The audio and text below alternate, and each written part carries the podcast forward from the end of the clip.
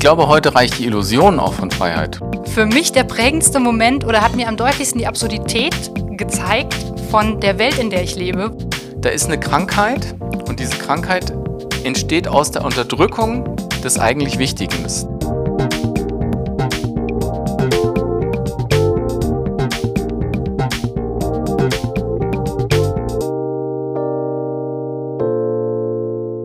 Hallo und herzlich willkommen zu einer neuen Folge von Heute Doppelpunkt Morgen. Hallo. Ja, mir gegenüber sitzt nach langer, langer Zeit mal wieder der Björn. Ja, ein bisschen gezwungen, gell? Ja, ich habe ihn geschnappt, gefesselt, geknebelt und zwei Stockwerke rauf in meine Wohnung getragen. Ja, sie hat meine Freiheit empfindlich äh, gestört. Oh, wer hat denn da schon das Thema für heute angeteasert? Männer fesseln, knebeln und in Wohnungen schleppen. Herzlich willkommen in Ihrem christlichen Podcast der Wahl. Okay, gut. Also es geht nicht darum, wie man mich am meisten oder am ehesten fesseln, knebeln und in Wohnungen schleppen kann, weil äh, warum sollte man das auch tun? Sondern es geht ums Thema Freiheit. Ganz genau, darüber wollen wir heute mit euch sprechen. Wir waren eine ganze Weile jetzt schon nicht mehr on air, weil, nun ja, irgendwie plötzlich das Leben wieder losging und man auch wieder Veranstaltungsarbeit machen konnte und viel draußen unterwegs sein musste und dann die Zeit plötzlich eng geworden ist und auch nicht mehr so viel Raum da war für digitale Alternativangebote, die sich während der Pandemie entwickelt haben. Vielleicht könnte man auch dazu sagen, dass wir zu wenig Freiheit hatten, um den Donnerwetter. heute Doppelpunkt Morgen Podcast. Deine Überleitungen sind heute wieder, also Mensch. Ich hatte, ich hatte eigentlich gedacht, dass wir den äh, Spannungsbogen noch etwas spannen und einfach sagen, was auch noch dazu gekommen ist, ah, weil wir das auch noch nicht gesagt haben, oder? Dass wir ein neues Haus gekauft haben in Herborn und wir meint der CVM Kreisverband Dillkreis natürlich. Ja, ganz genau. Das war so die andere Sache, die irgendwie doch viel Zeit in Anspruch genommen hat. Ähm, viele Ressourcen gebündelt hat, wie man so schön Gebunden, sagt. nicht gebündelt. Ja, okay. Also viele Ressourcen auf das Haus gebündelt, aber dadurch auch gebunden. Wobei wir wieder bei dem Fesselthema sind. Und ich glaube, ich möchte doch keinen Podcast aufnehmen. Kann ich bitte wieder gehen? Okay. Ich werde hier fertig gemacht. Wieso? Meine Grammatik wird korrigiert. Ich habe nicht die Freiheit, mich so auszudrücken, Ja, wie ich es für stell richtig dir mal halte. vor, stell dir mal vor, du wärst jetzt eine Literaturstudentin und hättest irgendwas mit Literaturwissenschaft zu tun und würdest dann auch die falsche Grammatik nehmen. Das wäre ja eher peinlich. Würde mir nicht passieren. In Englisch, was ich ja studiere, ist, ist sehr deutlich, was man sagen Okay. würde. Resources abound. Resources abound. Also gebunden. Aber Bindung und Freiheit ist ja tatsächlich auch, sind ja auch wieder gegensätzliche Sachen. Aber es ist ein wichtiges Thema, Freiheit. Und darum haben wir gedacht, Mensch, wir machen eine Sonderfolge über das Thema Freiheit. Wir haben eine ganze Menge Themen, die wir immer wieder besprechen, aber wo wir noch keine große Zeit hatten, die ähm, aufzunehmen und umzusetzen. Heute Ja, und- ist Freiheit mal dran. Über das Thema Freiheit sind eher du und ich an verschiedenen Punkten auch immer mal gestolpert in letzter Zeit. Und deswegen war dann so ein bisschen die Motivation da zu sagen, hey, lass doch endlich mal wieder einen Podcast aufnehmen. Es ist ja auch schwer, nicht drüber zu stolpern. Und alles hat eigentlich auch mit der Frage angefangen, ey Sandy, was verstehst du eigentlich unter Freiheit? Ja, und das ist eine total fiese Frage, weil ich brauche dann immer so 24 Stunden, um mir eine gute Antwort zu überlegen. Okay, ich halte jetzt die Aufnahme an und wir schalten euch 24 Stunden später Nein, wieder ein. ich weiß ja jetzt schon, ähm, dass diese Frage kommt. Und ich habe So. mir ja auch meine Gedanken dazu gemacht und muss tatsächlich immer wieder darauf zurückkommen, was mein erster Impuls auch gewesen ist, zu sagen, Freiheit ist für mich die Fähigkeit, meine eigenen Entscheidungen zu treffen, so wie ich das will. Was darauf dann gerne mal folgt, ist auch so diese Verbindung ohne Rücksicht auf Verluste. Und das ist dann der Punkt, wo ich gedanklich aussteige, wenn ich so in meinem ne, drin bin. Mein erster Impuls ist zu sagen, hey, meine eigenen Entscheidungen treffen und machen, was ich will. Völlig egal, völlig uneingeschränkt. Aber ich weiß ja, dass das gar nicht geht. Äh, Man kann ja nicht alles machen, was man will, ohne dass man zwangsläufig früher oder später jemanden einschränkt. Und damit meine ich nicht mal ähm, Social Activism oder Woke Culture heutzutage oder sowas, wo jeder sich sowieso dauerhaft eingeschränkt fühlt, ob das jetzt berechtigt ist oder nicht, sondern auch darüber hinaus. Es gibt ja einfach verschiedene Dinge, die dich einschränken wo du jetzt was gegen machen kannst oder nicht und die auch gerechtfertigt sind oder nicht. Irgendwo zwischen physikalischen Gesetzen und sozialen Normen. Ja, gibt also definitiv Dinge, die einschränkend sind. Äh, die haben nicht unbedingt immer was mit anderen Menschen zu tun. Ich würde ein, einsteigen und sagen, wenn die Sandy jetzt die Entscheidung trifft, ich möchte auf den Mars, dann schränkt das nicht unbedingt äh, andere Menschen ein. Nee, dann bin ich aber ja eingeschränkt. Also ich kann das ja nicht. Das ist ja, was ich meinte mit physikalische ähm, Gesetze, die dich ja auch ein Stück weit einschränken. Aber bevor wir da jetzt schon auf die Ebene drunter gehen, möchte ich hm. natürlich auch noch wissen, was verstehst du denn unter Freiheit, Björn? Da ich mich ein bisschen äh, länger auf diesen Podcast vorbereitet habe. Nee, nee, nee, ich will hier keine Vorbereitungsgeschichte hören. Was du als Person, wie definierst du Freiheit?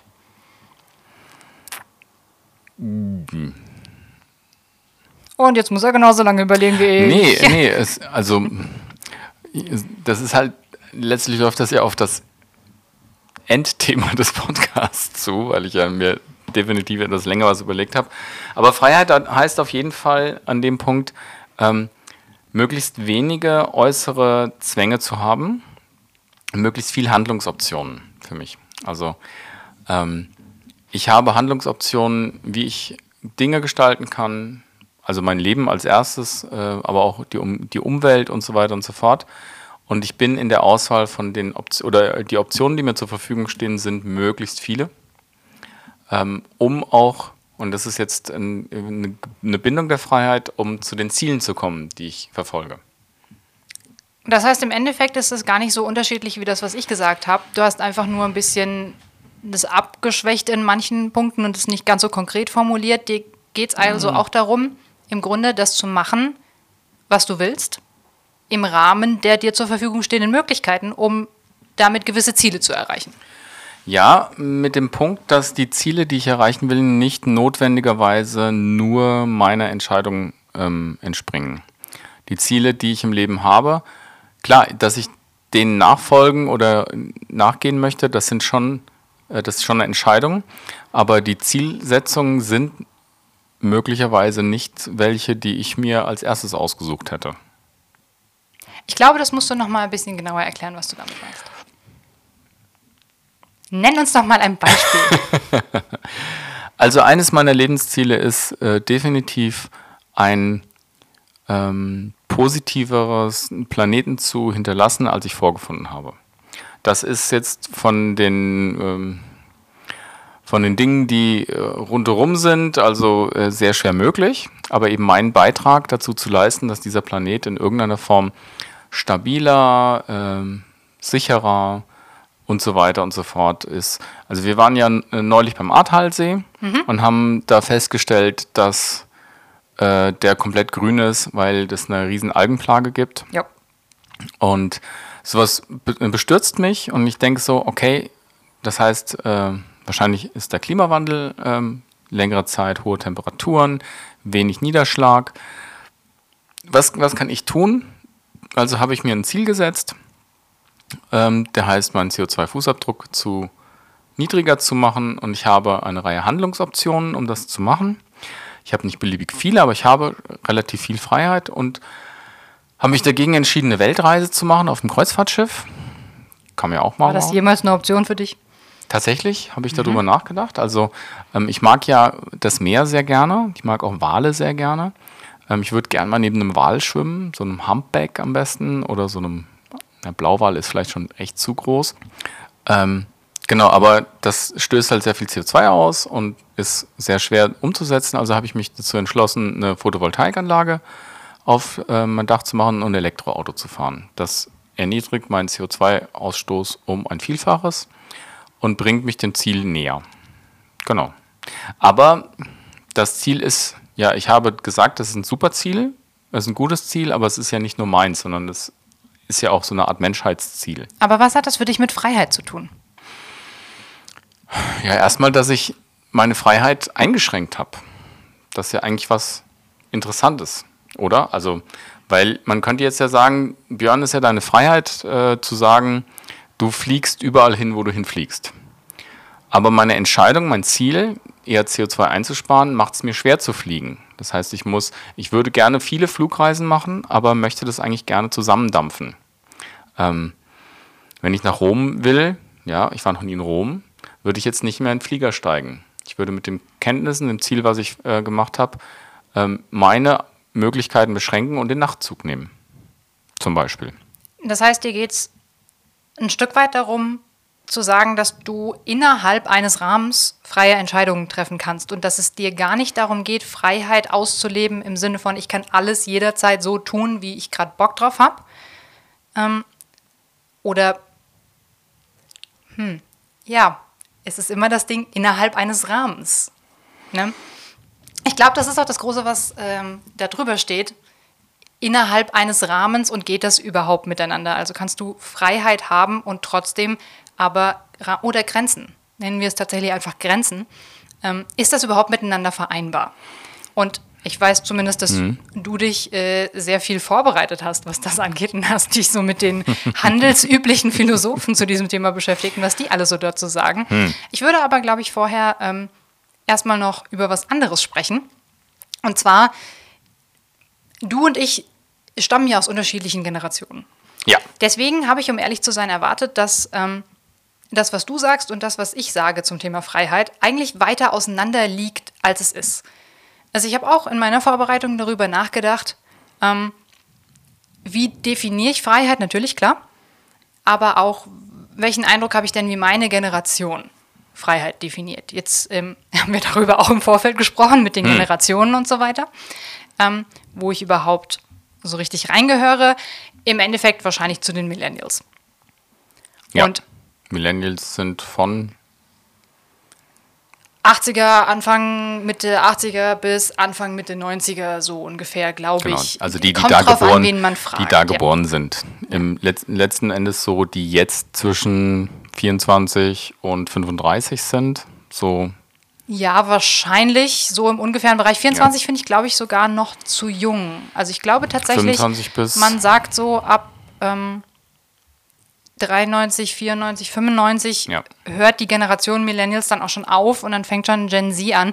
Wobei auch da, ne, je nachdem, wie man dazu fragt, kriegst du unterschiedliche Antworten. Hm. Und ich glaube, es ist auch in Ordnung, dass man die Grenze nicht so deutlich ziehen kann. Hm, genau. Was mein ganzer Punkt dahinter ist, wir sind ja alle popkulturell geprägt. Hm. Also wir sind natürlich, big surprise, geprägt von den Sachen, die wir lesen, die wir hören, die wir schauen. Ähm, und da ist mein großer Punkt, wenn ich an Freiheit denke, was mir zuerst in den Kopf kommt, Fluch der Karibik.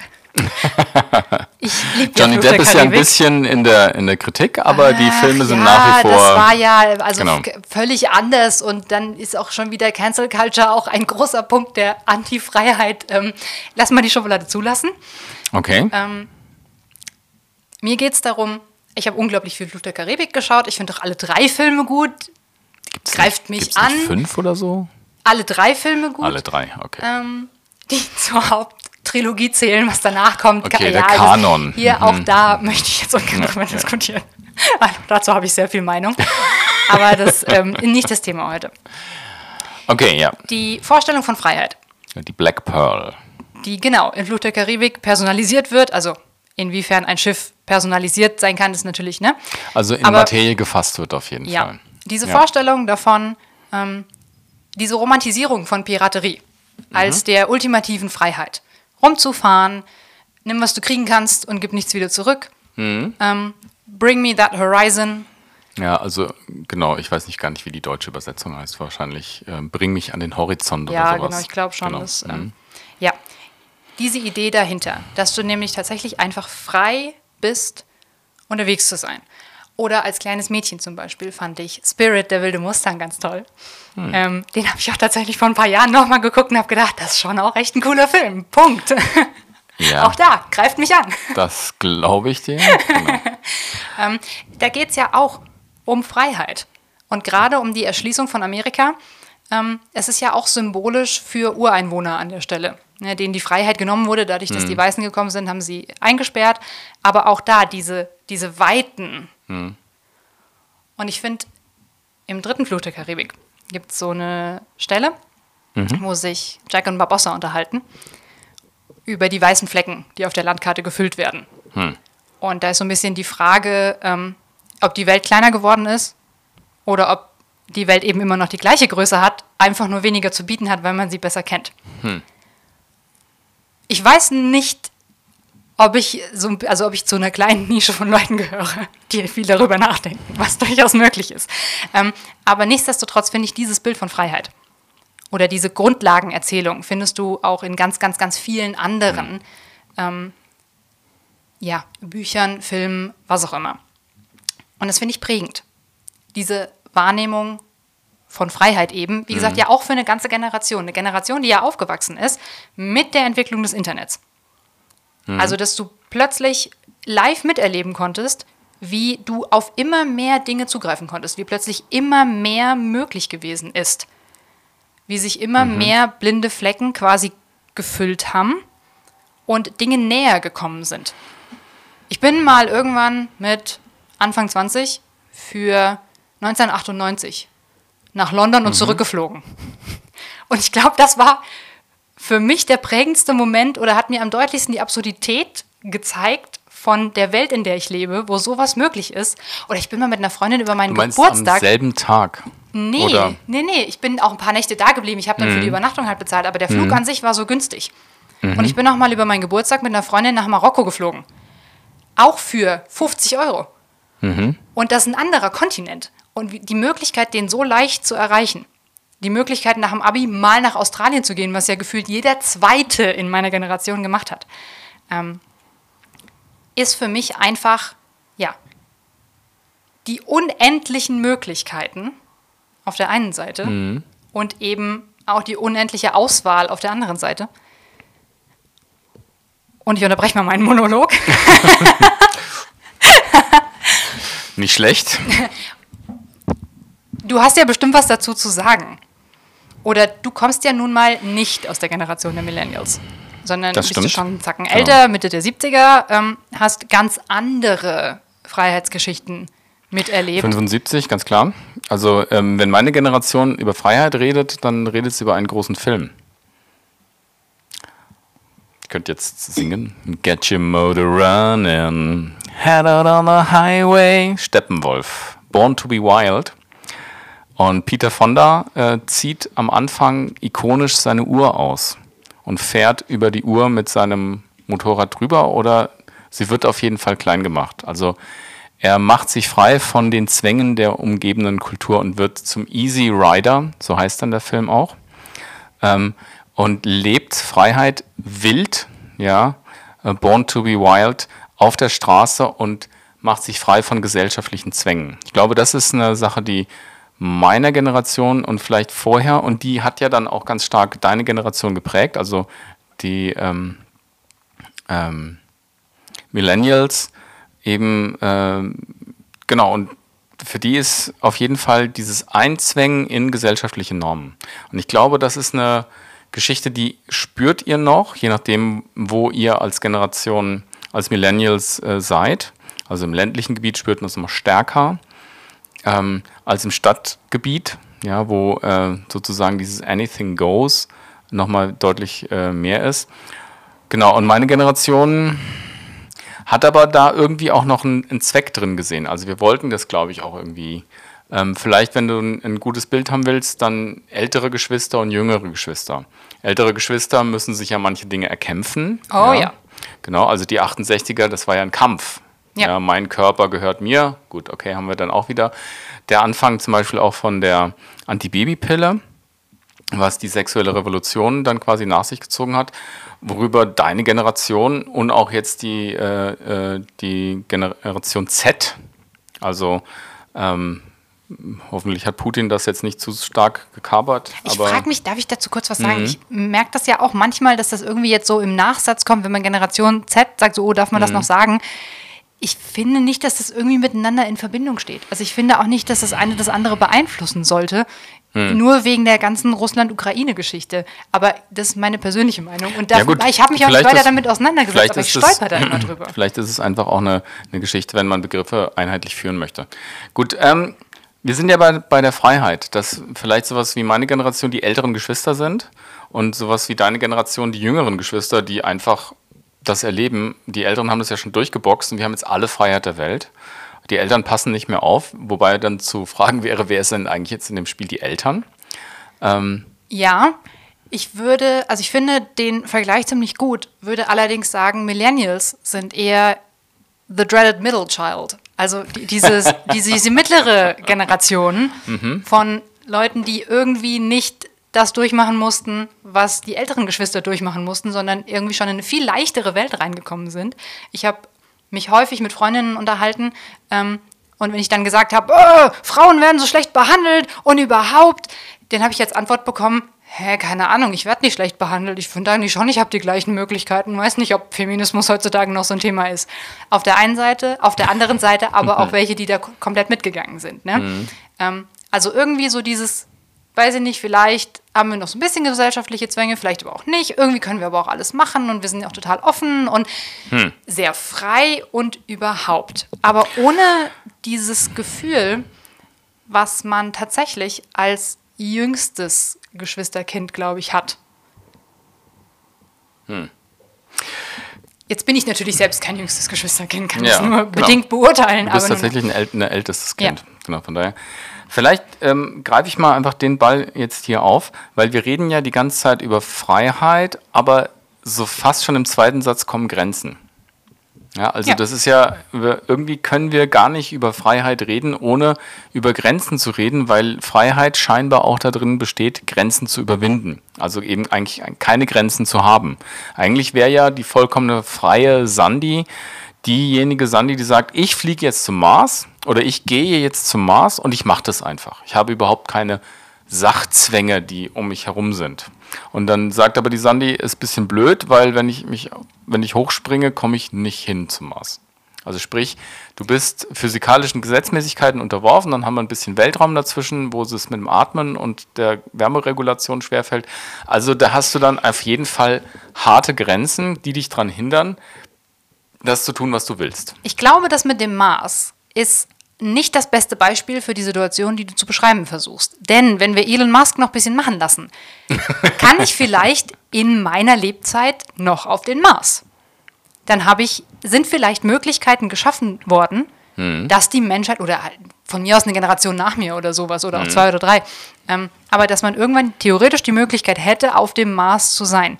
Ich glaube, der Punkt, gerade mit der Physik, ist eher, ich kann mich nicht einfach dafür entscheiden, jetzt zu fliegen. Ich kann nicht einfach von meinem Balkon springen und wegfliegen. Das funktioniert nicht. Ich kann hm. mich auch nicht einfach entscheiden, nicht zu sterben. Das funktioniert nicht. Also es gibt Grenzen. Also ja. Freiheit, Freiheit, kann immer nur Freiheit sein innerhalb von bestimmten Grenzen. Zum Beispiel Grenzen, also nehmen wir mal den Tod als Grenze. Ähm, der ist da. Das heißt, Freiheit kannst du dich äh, kannst du erleben, bis du eben nicht mehr lebendig bist. Dann passiert etwas anderes. Ja, wenn Oder ich zum Beispiel wirklich von meinem Balkon springe. Denn um ehrlich zu sein, mich nervt es. Mhm. Ich würde wahnsinnig gerne fliegen, aber es geht halt nicht. Äh, zweiter Stock, die Sandy würde es wahrscheinlich überleben, wenn sie nicht mit dem Kopf aufkommt. Genau. Nur so. Aber du siehst jetzt nicht sehr selbstmordgefährdet aus. Also es gibt eine Begrenztheit von Freiheit und die liegt auf jeden Fall mal in den Zwängen der Physik. Also ich kann nicht einfach alles tun, was ich machen möchte. Ähm, es gibt Begrenzungen, die körperlicherseits sind, die von den Naturgesetzen her sind. Manche davon kann ich überwinden. Also Fliegen ist ja eigentlich kein Problem. Ja, ja aber ich brauche ja Hilfsmittel. Aber die hast du ja. Die Black, Black Pearl in deinem Beispiel wäre ja auch ein Hilfsmittel. Das heißt, du kannst deine Freiheit, zum Beispiel schnell von einem Ort zum nächsten zu gehen, hat die Menschheit ja sehr gute Hilfsmittel entwickelt, die halt nur sehr viel CO2 ausstoßen. Ja, gut, ja, natürlich. Hm. Ich glaube, das hm? kommt aber nicht aufs Gleiche raus für mich. Mhm. Also, ich bin abhängig. Ich bin abhängig davon, dann ein Auto zu haben. Ich bin abhängig davon, in einem Flieger zu sitzen, um zu fliegen. Ich allein körperlich für mich kann das mhm. nicht. Ist eine spannende Frage, ähm, ob du ab, also ob du in irgendeiner Form Abhängigkeit von deinem Auto, also von einem materiellen Gut ähm, hast und was deine Beziehung zwischen der Sandy als Person, du bist ja eine ganz andere Qualität als ein Stück Materie, was ja dein Auto ist. Mhm. In dem Fall äh, ist es ja ein Werkzeug, was du einsetzen kannst, wie ein Messer. Du kannst ja auch keine Tomate schneiden. Ja, richtig. Also jedenfalls nicht mit den Fingernägeln. Ähm, sondern du brauchst ja ein Werkzeug. Ja. Und wenn du halt dich schnell bewegen willst, ist das Auto ein Werkzeug. So, Ja. von daher würde ich das jetzt aber mal sagen, du kannst deinen Willen umsetzen, du brauchst dazu verschiedene Werkzeuge. Also ist der Flug zum Mars, braucht ein sehr schweres, sehr komplexes Werkzeug, braucht viel Energie. Das ist ja auch, ein Auto braucht auch Energie, die Herstellung von einem Messer oder der Einsatz von einem Messer braucht auch Energie. Das sind alles dieselben ähm, Kategorien, in denen wir so, so unterwegs Ja, sind. die Skalen sind nur anders. Genau, die Ja. Skalen sind anders. Jetzt sind wir aber bei der Geschichte, es gibt Zwänge, die der Mensch nicht kontrollieren kann. Ähm, genau, also zum Beispiel, wir brauchen Luft zum Atmen. Du kannst nicht einfach unter Wasser gehen und eine halbe Stunde da bleiben. Du Ja. brauchst dann wieder ein Werkzeug, also wie so eine Tauchflasche oder so, ähm, die dir ermöglichen kann, eben den Ozean zu erobern. Ja, genau, das ist auch ein gutes Beispiel. Genau, ja. Also von daher Hilfsmittel, aber das können wir Menschen ja einsetzen. Es gibt trotzdem Zwänge, also als normaler Mensch, es gibt jetzt diesen Extremtaucher, der war auf 125 Metern. Okay. Ähm, genau, da unten ist der Druck so hoch, ich weiß nicht, wie der mit dem Wasserdruck umgegangen ist, dass man das eigentlich nicht aushalten kann. Ähm, wie der das gemacht hat, wie der dann im Auftauchprozess war, wie der mit Luft versorgt wurde, kann ich jetzt gar nicht sagen. Aber er ist lebend wieder oben angekommen. Also irgendwie hat er das geschafft. Aber es ist für einen Menschen unmöglich, auf 1000 Meter zu kommen. Also zumindest ohne diese Hilfsmittel, ohne eine äußere Schutzhülle und so weiter und so fort. Also Freiheit hat von der Sache her Grenzen, aber ich möchte eigentlich gar nicht so sehr über diese physischen Grenzen äh, sprechen, sondern über die Geschichte, wie ist Freiheit eigentlich in unseren Köpfen? Also was verstehen wir als Gesellschaft unter Freiheit? Und dann kommen wir gleich zur Freiheit des Willens. Kann ich meinen Willen umsetzen? Kann ich das, was ich will, eigentlich, ähm, ja, findet das eine, eine Entsprechung in meinem, in meinem Handeln? Was Ja. ist denn überhaupt dein Wille? Ja, genau. Also, ist ja erstmal eine Absicht, ich möchte was essen, ich gehe in ein Restaurant, Ja, aber möchtest du denn was essen, weil du Hunger hast oder möchtest du einfach was essen? Also ist das ein Bedürfnis oder ist das ein Überlebenstrieb an der Stelle? Ja, also kann ja verschiedenes sein. Kann ja sein, ich möchte etwas genießen, ich möchte einen schönen Abend, ich habe eigentlich gar nicht viel Hunger, aber ich möchte jetzt mit meiner Frau irgendwo essen gehen oder so, dann ist, das ja vielleicht zweitrangig. Aber ich habe auf jeden Fall die Willensfreiheit, die Entscheidungsfreiheit, weil mir wird ein Menü vorgelegt. Mir wird nicht einfach ein Stück Fleisch auf den, mir sowieso nicht als Vegetarier, mir wird nicht einfach irgendwas auf den Teller gelegt, was ich dann esse wie ein Löwe oder wie ein Tier, sondern ich entscheide ja. Ich habe eine Entscheidungsfreiheit, zumindest in den Möglichkeiten, die ich habe, ähm, weil ich ein Menü habe. Das heißt, mir wird Willensfreiheit zugebilligt und ähm, ich kann mich dann entscheiden. Ich habe die Freiheit zur Entscheidung. Und jetzt können wir natürlich darüber reden, dass wenn ich aus einer bestimmten Schicht bin, ich mich wahrscheinlich eher für etwas entscheide, was teurer ist. Oder wenn ich 1000 Euro dabei habe, dann ist schon die Wahl des, des Restaurants vielleicht anders, als wenn ich sage, oh, man, ich finde gerade nochmal 10 Euro in meinem Geldbeutel. Dann muss ich gucken halt, dass es die Imbissbude wird oder so. Aber generell ist Freiheit eben nicht, dass ich determiniert bin, dass ich quasi gezwungen bin, eine Entscheidung zu treffen. Das ist richtig. Ich gehe da auch mit. Mir fällt in dem Zusammenhang nur auch wieder, um auf dieses Generationending zu kommen, eine Problematik auf, die auch so ein bisschen eine Millennial-Krankheit ist, nämlich zu viel Freiheit, zu viel Auswahl zu haben. Ne? Wenn du in ein Restaurant gehst, dein Beispiel ist, und hast du eine Speisekarte und da stehen, je nachdem, was das so für ein Restaurant ist, 50 Gerichte drauf oder so. Und dann hast du eine Auswahl zwischen 50 Gerichten und dann nimmst du eins davon wenn du in einem Flieger fliegst, über längere Zeit. Ich bin mal in die USA geflogen, dann hast du diese Onboard-Movies, kannst du dir eins aussuchen, das sind dann so zehn Stück oder sowas. Und dann nimmst du irgendeins davon, weil es ist besser, eins davon zu gucken, auch wenn du es jetzt nicht so unbedingt sehen willst, als die ganze Zeit den Sitz vor dir anzustarren. Ja. Jetzt gibt es aber natürlich auch solche Sachen wie Netflix.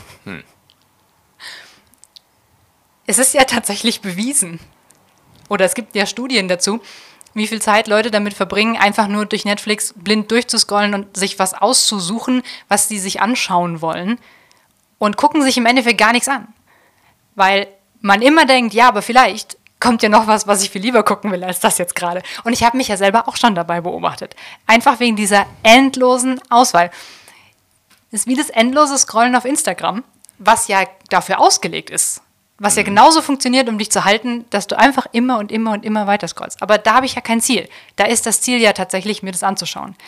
Aber bei Netflix habe ich ja das Ziel, einen Film oder eine Serie zu finden, die ich gucken will. Gibt es da nicht die Funktion, zeig mir einfach irgendwas? Ja, die gibt's jetzt, Ja, noch genau. nicht so lange, Ja, ja, aber die gibt's grad jetzt. Mhm. tatsächlich. Ähm, und das, das ist überhaupt nichts für mich, weil vielleicht schlägt es mir ja was vor, was ich blöd finde und dann habe ich nichts gewonnen. Ne? Das, ja, ich, ich finde nicht, dass das eine Lösung für das Problem ist tatsächlich, weil wer setzt sich schon dahin und denkt sich bei der Million, ja, ich weiß nicht, wie viel Auswahl es auf Netflix tatsächlich gibt, ähm, aber da ist ja auch ein ganzen Haufen richtiger Blödsinn dabei. Das will ich ja dann nicht sehen. Und wie hoch ist die Wahrscheinlichkeit, wenn ich auf zufällige Auswahl klicke, dass es mir irgendeinen Quatsch zeigt, den ich niemals gucken wollen würde? Deswegen, aber das, auch das ist nochmal eine andere Schublade. Ich glaube tatsächlich, Ja, die Qual der Wahl. Die Freiheit zwingt dich zur Entscheidung. ja, Denn, und jetzt ist es einfach nur, nur Netflix. So what? Dann mache ich halt zu, wenn ich da nichts finde und hänge dann eine Stunde bei Amazon Prime Video rum und gucke, dass ich da auch nichts finde. ähm, noch eine Auswahl, ja. Ja, aber das, das hat mir dann vielleicht einen Abend in meinem ganzen Leben ruiniert, wo ich nichts gefunden habe. Aber diese Auswahl, also diese, frei, diese übertriebene Freiheit, hast du ja noch an ganz, ganz vielen anderen Punkten. Dieses Ding, was ich eben angesprochen habe mit dem ähm, Work and Travel in Australien oder sowas. Viele Leute machen sowas ja auch nach der Schule, weil die überhaupt keine Ahnung haben, was sie mit ihrem Leben anfangen wollen, weil es eine endlose Auswahl an Studiengängen gibt und damit verbunden auch eine endlose Möglichkeit von was du vielleicht irgendwie arbeiten kannst. Meine Eltern zum Beispiel, 61 und 66 geboren, für die war das eine völlig andere Situation. Für die war völlig klar, es gibt hier so fünf Jobs und ich mache halt einen davon. Oder meine Eltern, also meine Großeltern, haben das gemacht, dann haben meine Eltern das auch gemacht. Aber das geht ja gar nicht mehr. Also allein schon, wenn ich mir das, wenn ich mich daran erinnere, als ich Abi gemacht habe, gab es so ein Buch von der ähm, Agentur für Arbeit, wo alle Ausbildungsberufe drin standen, wie absurd dick dieses Buch gewesen ist. Also, das blätterst du doch gar nicht alles durch. Das ist doch viel zu viel. Das ist wie Netflix. Aber da betrifft es eben nicht nur einen Abend in deinem Leben, sondern dein Leben. Punkt. Aber jetzt, ähm, du schilderst Freiheit in deinem Leben als fast was, mit dem du gar nicht umgehen kannst. Ja, ganz genau. Okay. Also möchte ich vielleicht nicht unbedingt für mich persönlich sprechen, aber ich sehe die Schwierigkeit, die dahinter steht. Und ich sage, es gab auch für mich Momente, in denen bin ich mit dieser Freiheit ein Stück überfordert gewesen. Und dann sage ich für mich, wo ist der Mittelweg zwischen dieser endlosen Auswahl und Überforderung auf der einen Seite und auf der anderen Seite aber auch dieser idealen Vorstellung von tun und lassen, was ich will und ich will mich doch frei entscheiden können, was ich mache. Das ist doch eigentlich, was Individualität und Menschsein ist. Ich darf vielleicht mal ein paar Jahrhunderte, vielleicht sogar Jahrtausende zurückspulen und bin bei den alten Griechen, wo Freiheit nochmal was ganz anderes war. Und du hast jetzt Freiheit als was beschrieben, dass du letztlich gar nicht, vor lauter Auswahl gar nicht weißt, was du eigentlich willst, weil es auch nichts was mit dem Willen zu tun hat, sondern auch mit dem, wonach fühlst du dich gerade. Ja. Ähm, die alten Griechen, ähm, Schule Platon und so weiter, ähm, die haben zum Beispiel all diese Begierden, diese grundsätzlichen Begierden, als äh, nicht gut abgewertet. Für die war Freiheit, ich bin nicht angewiesen auf irgendwas anderes. Diogenes und sein Fass ist so eine Geschichte. Ähm, Diogenes hat ein schwieriges Problem für den König gelöst. Der König kommt zu ihm und zu seinem Fass und fragt, womit kann ich dich be, äh, beschenken jetzt? Was kann ich hier als, als Danke sagen? Und Diogenes sagt, geh mir aus der Sonne. Ja, also ich habe ein natürliches Bedürfnis nach der Sonne. Ich brauche keine Materie. Das ist alles abgewertet. Das ist schlecht. Sexualität, Genuss, sonst noch was. Ich brauche an sich nur ja, ein tugendhaftes Leben, ein Leben, das der Logik, der Philosophie gewidmet ist und all das andere ist weg. Freiheit bedeutet, ich bin frei zu handeln, ohne meinen Instinkten zu folgen. Das erinnert mich jetzt an Romantik, Schiller, schöne Seele. Sag mal, wo dich das dran erinnert, weil die Romantik hat ja durchaus noch so ein ganz Ja. gefühlsmäßiges Ding. Ja, gut, dann vielleicht ist Romantik auch gar nicht die richtige Epoche, wenn ich so drüber nachdenke. Schiller ist doch eigentlich mit Goethe zusammen in Sturm und Drang unterwegs Es gewesen. sind ja mehrere Epochen bei Ja, Schiller gut. und Goethe. Mhm. Was auch Genau. immer. Ja. Aber dieses schöne Seele-Motiv, Mhm. da geht es ja darum, dass du eben, hm, ja, dich erhebst über Ja. deine ganzen Triebe, die dich einschränken. Das ist Ja. ja, irgendwo auch, dass ähm, Freud über Ich, Ich Mhm. und Es, die, diese ganze Thematik, Mhm. nämlich einmal einfach nur wirklich dein Verstand und auch Herr über deinen Körper zu sein. Ähm, aber gut, ich habe dir jetzt Mhm. Genau. Die rekurrieren aber ja auch auf, äh, auf die alten Griechen an der Stelle. Das war ja immer noch präsent. Was ist denn wichtig? Es ist ein tugendhaftes Leben ist zum Beispiel wichtig. Also, und das ist was, ähm, das steht jetzt, glaube ich, gerade nicht mehr so im Vordergrund. Ich habe das Gefühl, dass, es, dass deine Generation spätestens, aber meine auch schon, das wie so umgedreht hat. Dass eigentlich die Wunscherfüllung, der Genuss, das Schöne, die Ästhetik und so weiter eigentlich das Anstrebenswerte geworden ist. Und die Frage nach der Moral oder nach der Ethik ähm, dabei eher andersrum aufgelöst wird. Das finde ich unglaublich spannend, wenn wir das jetzt in der Über-Ich-Ich-Es-Dimension tatsächlich denken, weil dann nimmst du, wenn du das weiterverfolgst, Mhm. dieses ähm, Ich über alles, die Erfüllung meiner Bedürfnisse, über Mhm. alles. Die Bedürfnisse sind ja nicht zwangsweise moralisch oder gesellschaftlich gut oder Mhm. was auch immer, sondern das sind ja erstmal Bedürfnisse, wenn du die runterbrichst, sind es ganz unterliegend die menschlichen Triebe Mhm. zu überleben, sich fortzupflanzen und einigermaßen nicht genervt zu werden. Sich auszuleben. Ne? Ja, Und wenn du die als oberste Maxime nimmst, das ist ja eigentlich die S-Ebene, wenn ich das richtig verstehe. nee, mhm. würde ich nicht so sagen. Okay? Also ähm, Freud hat äh, ja einen Schlüssel genommen. Er hat die Libido, also wirklich die- die Lust als, äh, als Prinzip genommen und da, wo die Lust beschränkt wird durch das Über-Ich, ja, ähm, da hat er gesagt, wird der Mensch krank. Ja, ja, aber worauf ich raus wollte, Mhm. ist, du, es geht ja nicht darum, Libido einzuschränken, sondern völlig auszuleben. Also quasi dem S die ganze Macht zu geben. Ja, aber auf eine viel kontrolliertere Art und Weise. Hm. Nämlich, die Moral ist ja eine äußere Geschichte gewesen. Auch bei dem Über-Ich. Ne? Deine, Mhm. Ja. Die Vorstellung von Moral und was richtig und falsch ist und so weiter, das kommt ja von außen rein und Mhm. du orientierst dich daran. Und versuchst dann, dich selbst über dich zu erheben und diesen Mhm. höheren Maximen zu folgen. Und jetzt versuchst du aber deine niederen Bedürfnisse als die höheren Maxime zu nehmen.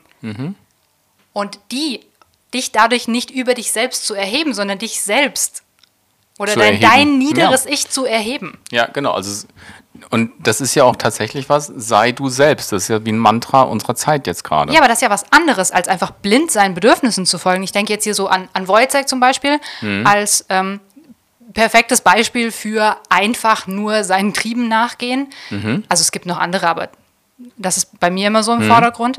Ähm, das ist ja was völlig anderes, als seinem Bewusstsein nach seine Triebe zu nehmen und zu sagen, ich möchte die jetzt aber erfüllen. Weißt du, Hm. dass du machst es ja absichtlich in dem Moment und nicht gezwungenermaßen, sondern du triffst ja die freie Entscheidung, Hm. dem nachzugehen. Ja, also vielleicht nochmal der Reihe nach, weil das, ähm, also das hat ja tatsächlich auch was mit, mit, mit dem Kernthema Freiheit sehr zu tun. Für die antiken Griechen und vielleicht für die Leute, die sich auf die beziehen, war Freiheit, Freiheit, den richtigen Weg zu wählen. Ja, also das ist in, in Griechenland ein großes Thema, ähm, den tugendhaften Weg zum Beispiel zu wählen. Ja, da gibt es immer wieder diese Erzählung, ähm, was weiß ich, Herkules kommt an den Scheideweg und muss sich entscheiden zwischen dem Guten und zwischen dem Nicht-Guten. Und als Held der Geschichte entscheidet er sich für das Gute und gegen seine niederen Instinkte. Ja. Genau. Das ist letztlich bei Freud, von daher hast du das richtig, ähm, Dings, komplett umgedreht, weil sich gegen seine Instinkte zu, zu ähm, entscheiden, dann hast du, ähm, ja, bei Freud gibt es ja Ich, Es und Über-Ich. Ja, genau. Genau, das Über-Ich ist- sind ja zum Beispiel gesellschaftliche Einflüsse, es sind deine Eltern, sind häufig Dinge, die dich zurückhalten, eine Grenze posieren. Also die, ähm, wie du arbeitest dich daran ab, ja, und du unterdrückst etwas. Repression ist ein großes Thema bei, bei Sigmund Freud. Und darüber erkrankst du. Er geht so weit zu sagen, dass alle Neurosen eine unterdrückte Form der Libido sind. Deswegen war das für ihn ein großes Thema an der Stelle. Und letztlich ist auch das heute, ja, du hast vielleicht ein Bedürfnis unterdrückt, du hast etwas weggenommen worden. Also dir ist etwas weggenommen worden. Die Freiheit besteht darin, dass du das jetzt wieder erlangen kannst und dass du das ernst nehmen sollst. Also wir sind hier gerade äh, vielleicht so ein bisschen Achtsamkeitsbashing, aber es ist ja erstmal wertneutral. Das hat sich umgedreht. Das letztlich wehren wir uns gegen das Über-Ich, das irgendwo unterdrückend handelt und das mich an der Entfaltung von meinen Wünschen, Bedürfnissen und so weiter hindert. Ja, genau das, was ich sagen wollte. Genau. Und das ist, glaube ich, eine Situation, in der wir uns heute vorfinden. Das ist das Ich, die, die freie Entfaltung des Ich ist ein hammerhoher Wert. Das ist vielleicht der Kernwert unserer postmodernen oder spätmodernen Gesellschaft ist geworden, die Entfaltung des Ich. Generation Z nochmal ausgenommen, weil die auch nochmal, puh, also ich kann Fridays for Future Leuten erstmal nicht unterstellen, dass das nur Ausdruck ihrer individuellen Freiheit ist, auf die Straße zu gehen, sondern die sagen letztlich, ich bin hier gezwungenermaßen. Greta Thunberg sagt, ich bin hier nicht freiwillig, ich bin hier, weil ihr nichts macht. Genau, und das finde ich ähm, ist auch wieder ein ganz interessanter Punkt, wo wir uns meiner Meinung nach und sicherlich auch der Meinung von anderen Leuten ähm, an einem gesellschaftlichen Punkt des Umschwungs wieder befinden, wo es nämlich nicht mehr nur darum geht, wie kann ich für mich die meiste Freiheit rausholen, hm. sondern auch, was kostet mich diese Freiheit? Vielleicht in der mhm. Zukunft auch. Mhm. Da finde ich, ist Fridays for Future halt ein sehr gutes Beispiel dafür, denn auch wenn ich für mich persönlich das total großartig fand zu dem Zeitpunkt, dass ich so billig durch die Gegend fliegen konnte und gedacht habe, Donnerwetter, was ich hier für eine Freiheit jetzt gerade habe, ich brauche nicht mal viel Geld und kann trotzdem irgendwie die komplette Welt bereisen. Hm. Ähm, was das aber heißt, dass diese ganzen Angebote so billig sind, hm. was für Konsequenzen das nach sich zieht, ne? Klimawandel ja. und so weiter. Ähm, da habe ich zu dem Zeitpunkt nicht drüber nachgedacht. Und unterstelle ich jetzt mal einem ganzen Haufen Leuten, dass sie zu dem Zeitpunkt auch nicht darüber nachgedacht haben, was das eigentlich bedeutet, mal eben um die halbe Welt zu fliegen oder mhm. mal eben jeden Urlaub eine Kreuzfahrt zu machen oder sowas. Dafür ist das Bewusstsein stärker da gewesen. Deswegen habe ich mich eben auch so auf die Millennials fokussiert, mhm. weil ich meine, der Punkt, wo das Bewusstsein dafür gekommen ist, ist eigentlich erst mit dem Erwachsenwerden der Gen Z quasi aufgekommen dem Erwachsenen, also dem, wie erwachsen sind die Gen Z jetzt gerade? Erwachsen. Okay, also Anfang ja, der also 20. Ja, also ich, ich, ich gehe jetzt mal, hm. keine Ahnung, so auf, weiß ich nicht, irgendwo zwischen 2010 bis 2020, halt so um hm. 2015 herum, hm. ähm, als quasi die Leute, die eben dann Mitte, Ende der 90er hm. geboren wurden, mhm. tatsächlich mündig wurden. Ja, okay.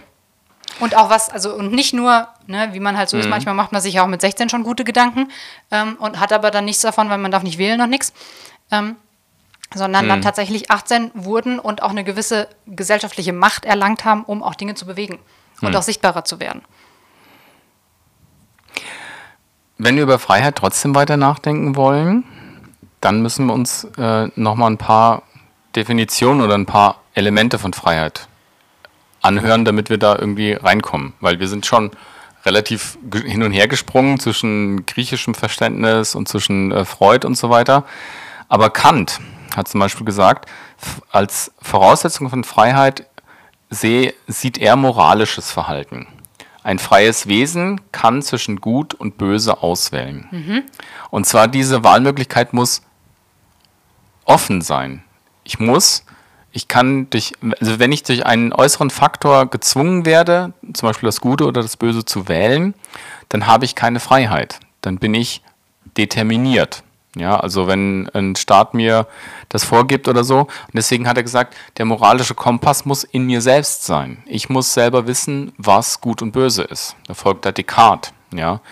Ähm, die Wissensgewinnung oder die Orientierung liegt in mir selber. Ich zweifle, also bin ich und bringt dann wieder letztlich äh, wie, wie diese Ursame von, ähm, von dem Freud, der sagt, ich muss dieses Über-Ich äh, überwinden, damit ich nicht krank werde.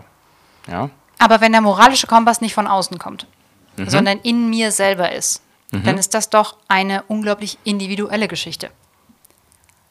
Wie kannst du denn dann als Gesellschaft unterwegs sein, wenn jeder einen individuellen moralischen Kompass hat?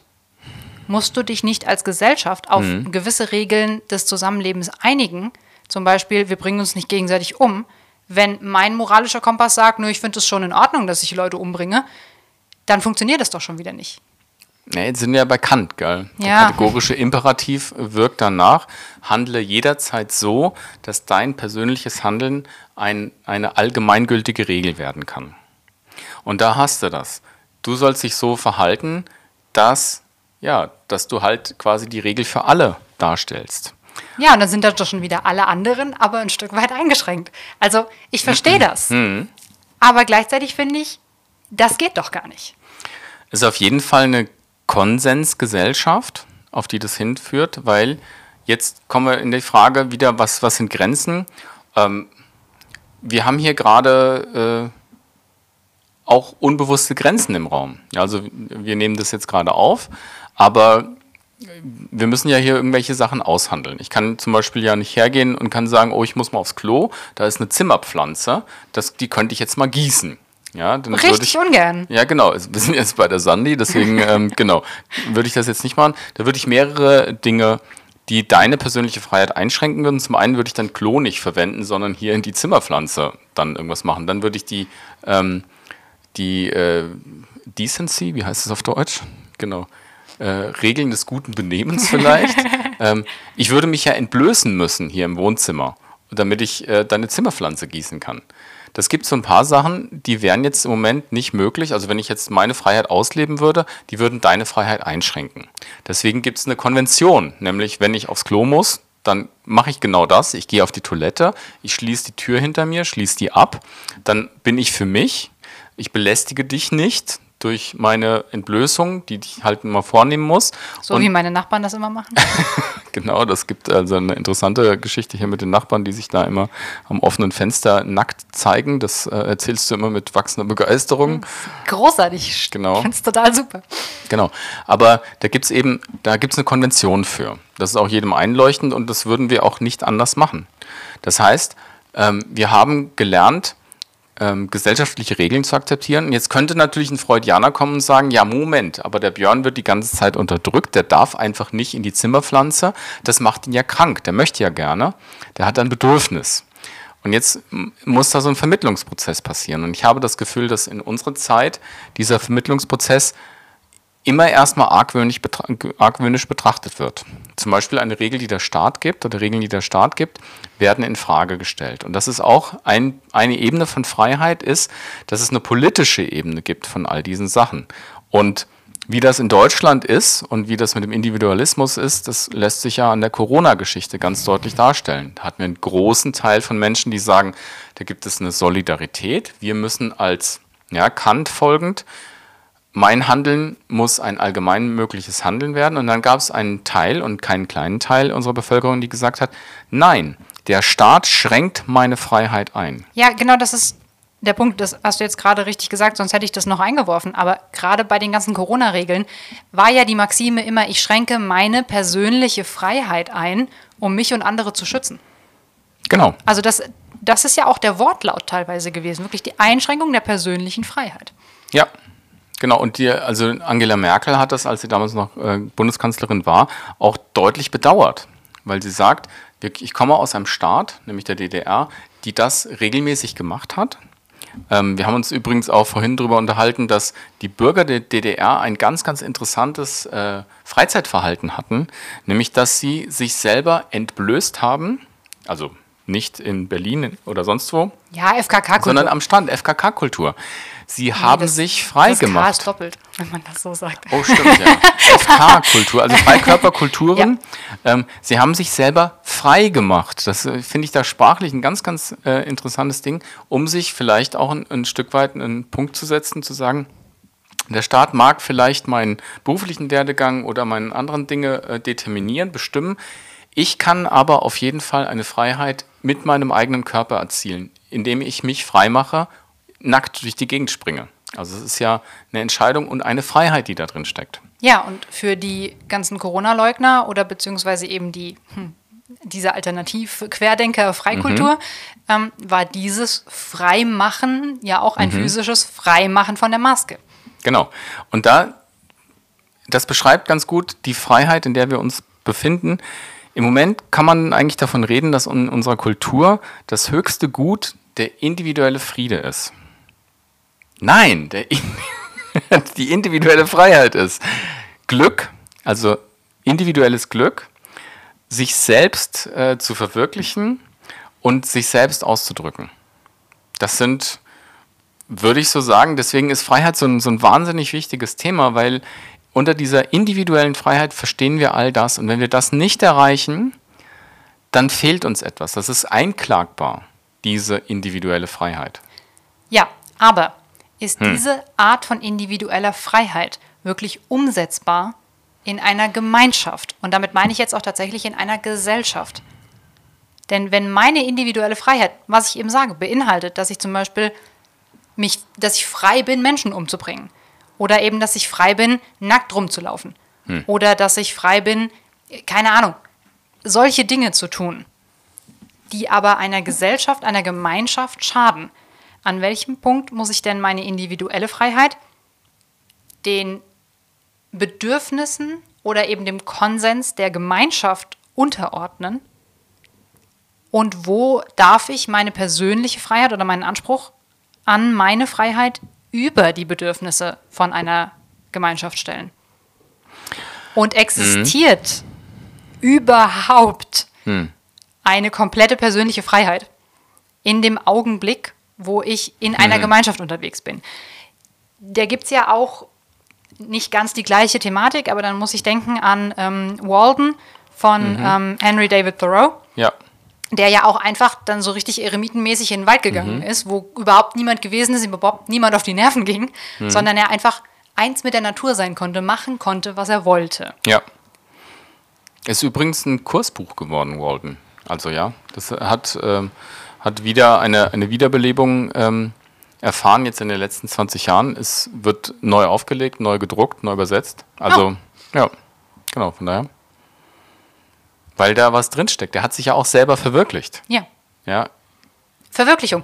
Verwirklichung ist, glaube ich, ein gutes mhm. Wort in dem Zusammenhang, denn die, die Auslebung mhm. der Freiheit führt ja ein Stück weit zur Verwirklichung. Und ja. damit bist du wieder beim Punkt, dich selber zu verwirklichen, deine Ziele, die du dir gesetzt hast, zu erreichen, was ja deine Definition von Freiheit auch gewesen ist. Du hast ja gesagt, ne, ich möchte, ähm, also du möchtest deine mhm. Ziele erreichen anhand der Möglichkeiten, die dir zur Verfügung stehen. Ja. Ich glaube, heute reicht die Illusion auch von Freiheit. Da, darüber müsste man vielleicht auch nochmal nachdenken, ähm, aus. Weil die vernunftbegabten begabten Menschen, mit denen wir sprechen, oder wir sind auch vernunftbegabt, wir würden jetzt natürlich sagen, natürlich ist ein Mord keine Option. Also wenn der andere mir jetzt ja, aber was ist, wenn die andere Person, also ich, mhm. absolutes Mord, keine Option. Mhm. Ich möchte nicht, dass ich hier falsch zitiert werde, mhm. aber wenn ich jetzt den Eindruck habe, die andere Person beraubt mich meiner Freiheit. Mhm. Und da gibt es ja tatsächlich auch Präzedenzfälle. Ne? Also wie heißt es denn, wenn du dich selbst verteidigst in äh Notwehr? Notwehr, ganz genau, mhm, ja. Genau. Mhm. Wenn du jemanden aus Notwehr umbringst, weil derjenige dich vielleicht sogar gefangen hält, also tatsächlich mhm. physisch gefangen hält, dann ist ja der einzige Weg, um wieder die Freiheit, die dir ja auch auf Ebene von Menschenrechten zusteht, zurückzuerlangen, quasi diese Person aus dem Weg zu schaffen. Interessanterweise habe ich das jetzt in vielen Zeitungsberichten, ähm, unter anderem von einem Vorort von dem Ort, wo äh, meine Schwiegereltern, äh, herzliche Grüße an Regine und Dieter, leben, ähm, gehört. Da war ein Rentner, der hat Waffen gehabt und der ist von seinen Nachbarn am Zaun bedrängt worden. Und in seinem paar 80 Jahre alten Kopf hat er ähm, diese Bedrängung für sich so schlimm erfahren, dass er nicht zu dem Mittel der Gemeinschaftlichkeit greift, nämlich wenn eine Streitigkeit da ist und eskaliert, haben wir ja in unserem Staat eine, ein Regularium. Wir haben ja eine Exekutive und eine Judikative. Das heißt, wenn jetzt da äh, ein tätlicher Angriff stattfindet, kann ich Polizei rufen. Ich kann sagen, das ist die Exekutivkraft. Die kann erstmal dafür sorgen, dass Regeln durchgesetzt werden, zum Beispiel Körperverletzung ähm, und so weiter. Das wird dann vor den, also wird dann äh, anhand des geltenden Rechts ähm, äh, ver verurteilt oder verhandelt oder ja, was und auch Recht immer. sind ja auch wieder gesellschaftliche Normen, die du als Gesellschaft festgelegt hast. Das sind die Regeln, an die wir uns Genau. halten wollen. Und, Und- das hat der Mann nicht gemacht. Nee, der hat einfach seine Waffe geholt und den, äh, die Lichter ausgeknipst. Also der hat die umgebracht. Großartig. Wo leben deine Schwiegereltern? In Norddeutschland oder in jetzt Texas? In Nord Norddeutschland, äh, genau. Ähm, und hat allerdings dann in seiner Not wahrscheinlich ähm, entdeckt, Moment, ich habe jetzt hier meinen Aggressionen nachgegeben, ich werde selber verfolgt und hat sich dann auch noch das Leben genommen. oh, krass. Also ja, ich kann mir das so vor, also ich weiß nicht, ob das exakt so abgelaufen ist, aber in meinem Kopf äh, entsteht halt eben dieses Bild. Und das habe ich häufiger mal äh, wahrgenommen, dass da, wo die persönliche Freiheit von Menschen eingeschränkt wird, das Mittel der Gewalt leichter zur Verfügung steht, weil man sich im Recht, und jetzt kommt das Wort, fühlt. Ich möchte meine Freiheit fühlen. Ich nehme mal eine Sache, die, die vielleicht bei manchem auch von den Hörerinnen und Hörern ähm, negativ aufstößt, und zwar das Gefühl, ich bin autark. Das Gefühl, ich bin ähm, von anderen Menschen unabhängig. Und das wird vermittelt durch das Einfamilienhaus. Uh, da gab es doch auch richtig viele Debatten. Das ist jetzt auch schon wieder ein Moment her, glaube ich. Aber ich würde mal schätzen, schon wieder ein gutes Jahr. Ähm, da kam das sowohl hier in Deutschland mal auf, ich, wahrscheinlich Mhm. von Seiten der Grünen, wenn ich mich richtig erinnere, ähm, basierte aber, glaube ich, auf einer Debatte, die ähm, besonders in Kalifornien geführt wurde, Mhm. wo es darum ging, riesige ähm, Besitz, also Landbesitzer mit Mhm. Häusern drauf ähm, nicht zu enteignen, Mhm. aber schon auch zu enteignen ähm, und zu sagen, lasst uns doch mal vorhandenen Wohnraum sinnvoller nutzen, Ja, damit nicht, also ich komme ja aus einem kleinen Dörfchen ähm, und ich habe im Zuge dessen natürlich auch darüber nachgedacht, bin so gedanklich die zwölf Straßen, ja okay, sind 14 Straßen durchgegangen, ähm, in wie vielen von diesen Häusern zum Beispiel alte Einzelpersonen wohnen. Also jetzt Ältere ja, Senioren, genau. Ich wollte mich gerade korrigieren. Hm, danke. Ältere Seniorinnen und Senioren leben, ähm, für die das eigentlich auch viel zu viel Wohnraum ist. Selbst für meine Großeltern, die zu zweit in einem recht großen Haus wohnen, ist es eigentlich Mhm. Ja. viel zu viel Raum ähm, und es ist viel zu anstrengend für die, das alles sauber zu halten. Mhm. Das natürlich, wenn du aus einer Perspektive kommst wie ich, ähm, die viel weniger Raum gewöhnt ist und auch noch jung ist und sich überhaupt noch kein Haus erarbeitet hat, in Anführungszeichen, auch wieder, ne, ich habe mir das erarbeitet, schöne deutsche Philosophie, ähm, ist das natürlich was anderes zu sagen, ja, ist doch gar kein Problem. Völlig logisch, dann wird es halt eingeschränkt. Ähm, aber wenn du jetzt, ich weiß nicht, 70 bist, blickst auf dein Leben zurück, von dem du 50 Jahre gearbeitet hast, um Geld zu bekommen, um dir ein Haus zu bauen, kann ich schon verstehen, dass du es als Einschränkung deiner Freiheit siehst oder eben als deine freiheitliche Belohnung, jetzt in deinem eigenen Haus mit deinem eigenen Grundstück zu leben. Genau, und das ist deine individuelle Freiheit, kannst du da ausdrücken. Also das ist ja eine, eine Narrative, hier kann ich das tun, was ich möchte. Ich muss, äh, anders als in einer Mietswohnung, du bist jetzt hier in einer Mietswohnung. Das heißt, du hast einen bestimmten Gestaltungsfreiraum, aber hast den nicht komplett. Du könntest jetzt nicht diese Wand rausreißen. Ja, siehst du, aber das ist ja auch wieder eine Frage von, wie sehe ich denn meine persönliche Freiheit? Was Genau. zählt denn für mich individuell zum Thema Freiheit? Weil wir haben eben über FKK gesprochen, wir haben über meine Nachbarn gesprochen, die auch in einer Mietswohnung wohnen. Gut, das weiß ich nicht, vielleicht ist es eine Eigentumswohnung, aber es ist auf jeden Fall kein Haus mit Grundstück. Und die haben ja auch kein Problem damit, sich nackig vors Fenster zu stellen. Diese Freiheit Genau. leben die ja hier- trotzdem da- aus, egal wo die wohnen. Genau. Da wäre jetzt die Frage nach Gestaltungsfreiheit. Genau. Und die würde man als Hausbesitzer, ich möchte einen aktuellen Fall aufgreifen.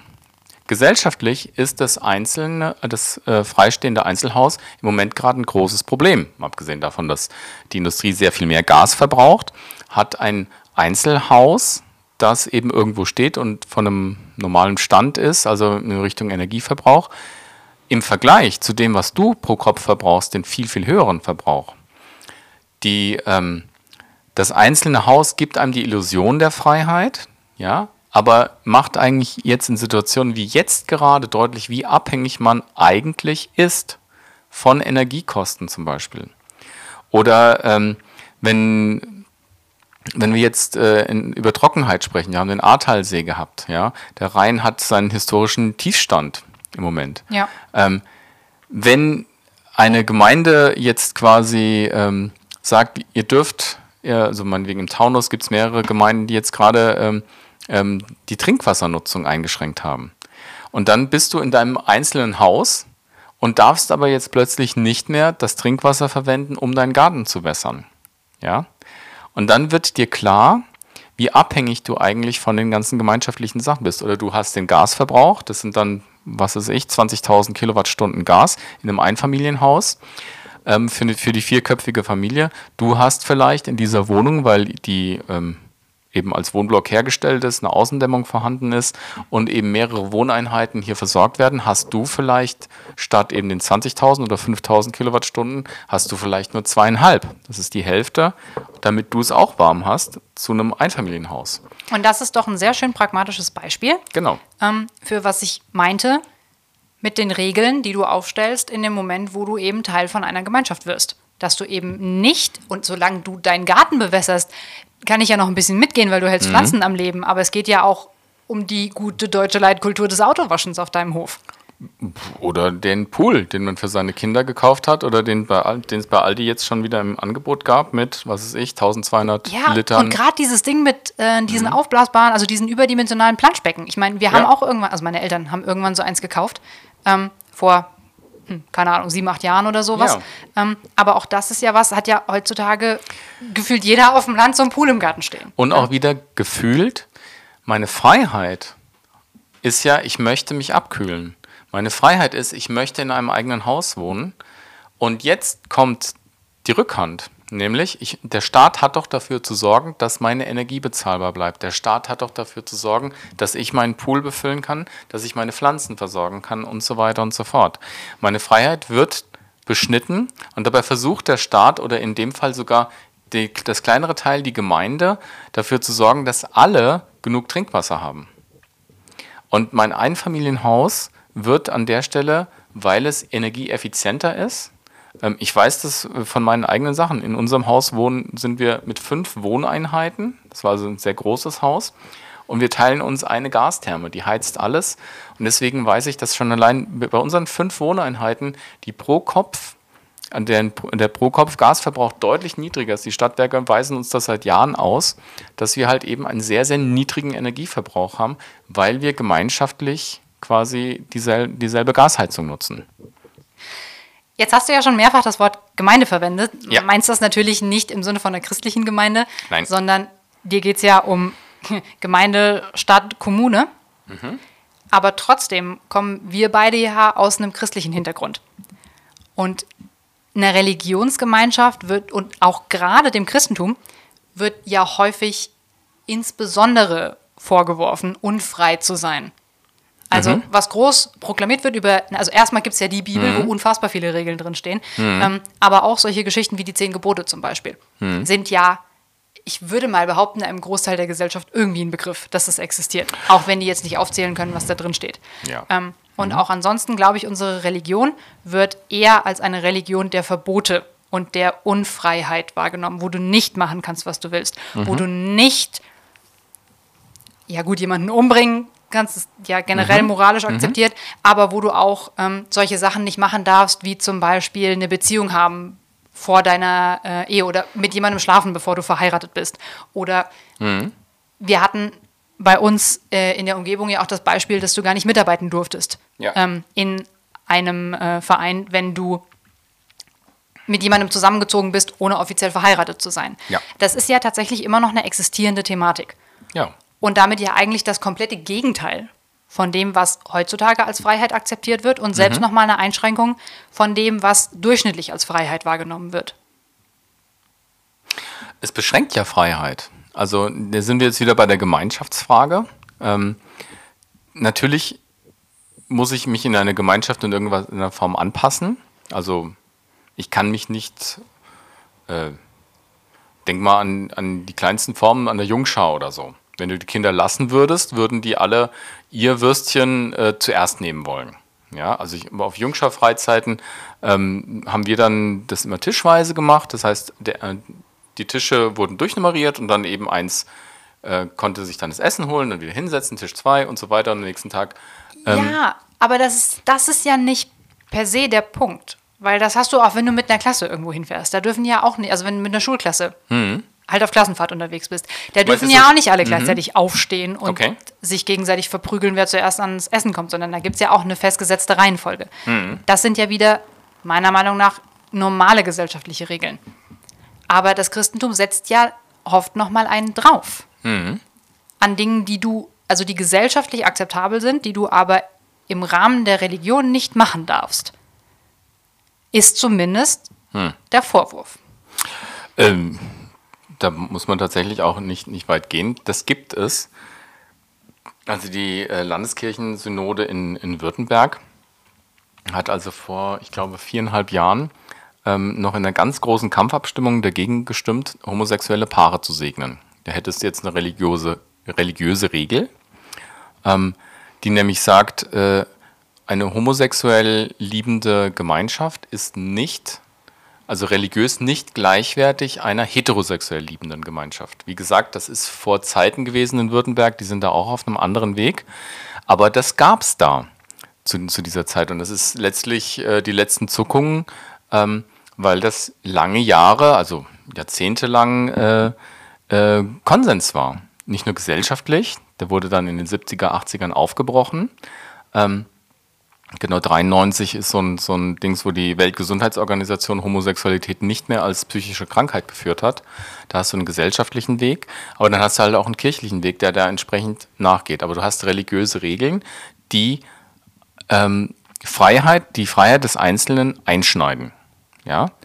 Und dagegen, und also dann, das passiert ja auch regelrecht, dagegen gibt es ein regelrechtes Aufbegehren. Ja, der, der Einzelne dekonstruiert und das ist auch das Recht eines Individuums zu sagen, ich traue der größeren Institution nicht mehr. Ich bin, also die steht bei mir unter Generalverdacht und die ist generell erstmal böse, weil sie freiheitseinschränkende Regeln vertritt und die religiös begründet. Ja? Und damit meinst du jetzt Institution, also die Kirche oder Ja. die Religion, also das Christentum? Ja, das, die Religion, also das Christentum begegnet uns ja nur in Form von, erstmal auf der unteren Ebene von konkreten Menschen, die für erstmal eine Institution, eine Denomination äh, stehen. Also das ist ja so, das Christentum begegnet uns ja auch nicht einheitlich als Dogmen. Da haben wir die katholische Kirche als die Kirche, die wahrscheinlich noch am einheitlichsten ist, die Una Sancta, die eine Kirche, die eine Weltkirche. Und da begegnet uns das noch öfter mal, aber auf der Ebene, wo wir sind, begegnen uns Menschen, die für etwas stehen.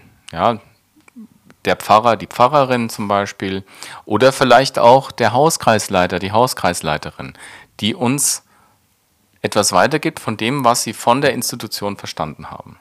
Und das beschränkt aber möglicherweise meine Freiheit und dann begehre ich dagegen auf. Denn meine Freiheit ist ja das höchste Gut. Jetzt müssen wir ein bisschen aufpassen, weil ich kann mir vorstellen, dass das schon auch irgendwie unbequem ist. Ich werte das ja erstmal nicht, sondern ich sage, das ist ja jetzt erstmal so. Aber Es gibt ja auch eine starke Gegenbewegung. Also auch innerhalb der Religion. Also natürlich, es Mhm. gibt einmal diese immer steigende Zahl von Menschen, die aus der Kirche austreten, egal welcher, ähm, und sich bewusst von Religion differenzieren, Mhm. weil sie eben sagen, wie kann man immer noch so einer mittelalterlichen Philosophie anhängen? Ähm, Mhm. Für uns gelten heute ganz andere Themen und eben gerade dieser Punkt, wie kannst du mich als Person canceln oder eben mir mein Daseinsrecht absprechen. Auf der einen Seite, auf dieser Ebene von Individualismus und persönlicher äh, Entfaltung, also Freiheit. Freiheit, ja. Und auf der anderen Seite aber auch Leute, und ich komme wieder auf meinen Punkt zurück, von der übertriebenen Auswahl oder eben von, von der, der endlosen Auswahl, die ja noch viel mehr einschließt und wo ja auch die Entwicklung hingeht, auch die Definition eines einzelnen Menschen ist unendlich vielfältig. Und davon, wie du sein kannst, was du machen kannst, ähm, und die sich ganz bewusst vor dieser, ja, vor dieser riesigen Auswahl flüchten in einen kleineren, eingeschränkten Rahmen und sagen, ich entscheide mich ganz bewusst für die Religion und dafür mich wörtlich daran zu halten, was in der Bibel steht, weil ich dann weiß, das darf ich, das darf ich, das darf ich nicht. Oder eigentlich wahrscheinlich Ja. eher, das darf ich, das darf ich nicht, das Ja, darf ich nicht, von der Wertung her.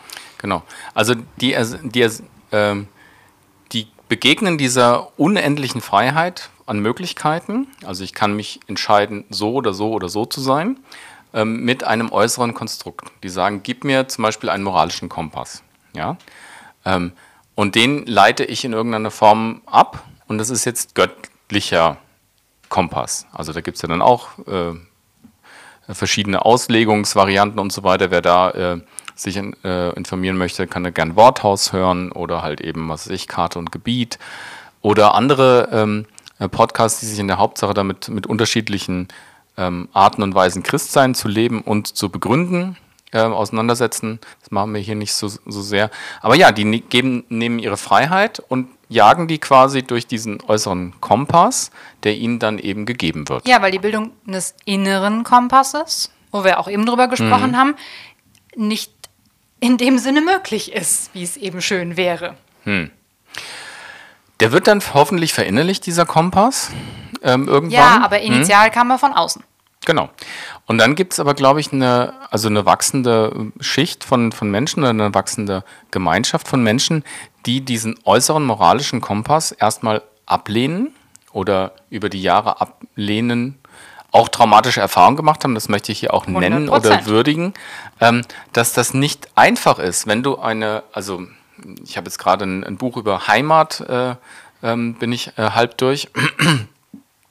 Und der äh, Autor beschreibt seine, seine Jugend, das ist in keinem christlichen Kontext, in der DDR, auf dem Land. Und er ist homosexuell. Und er wird ähm, ganz stark durch den Kodex, also die, die Erzieherinnen werden aktiv aufgefordert, ihn daran zu erinnern, dass er nicht so feminin sein soll, sondern dass er sich als Junge positionieren soll. Ähm, und er ist aber durch seine Homosexualität, die er als Vier- oder Fünfjähriger schon erkannt hat, äh, quasi äh, wird er sehr reglementiert und das äh, verursacht ein Trauma bei ihm, dass nämlich ein äußerer moralischer Kompass, in dem Fall eben die ähm, die äh, menschliche Sichtweise der DDR ihm quasi aufgedrückt wird. Und er leidete darunter, muss sich davon befreien, muss auch durch Therapie da was äh, neu machen. Mal ein anderes Beispiel als in, in, christlichen Gemeinden, in denen das aber auch vorkommt, dass der äußere Kompass. Und deswegen gibt es Menschen, die sagen, ich habe meine Freiheit entdeckt und ich suche den inneren Kompass. Ich suche ähm, das neu zu verinnerlichen. Die Begegnung mit Gott in meinem Inneren zu haben und irgendwie auch, und dann hört man ganz, ganz oft Argumentationsweisen, das will ich jetzt hier nicht werten, aber die auf diesen Hyperindividualismus, diesen Individual Freedom, also individuelle Freiheit hinweisen, nämlich, das passt nicht zu meinem Gott. Mein Gott ist nicht so. Ja? Und die Betonung ist, mein Gott oder der Gott, an den ich glaube, der kann das nicht machen.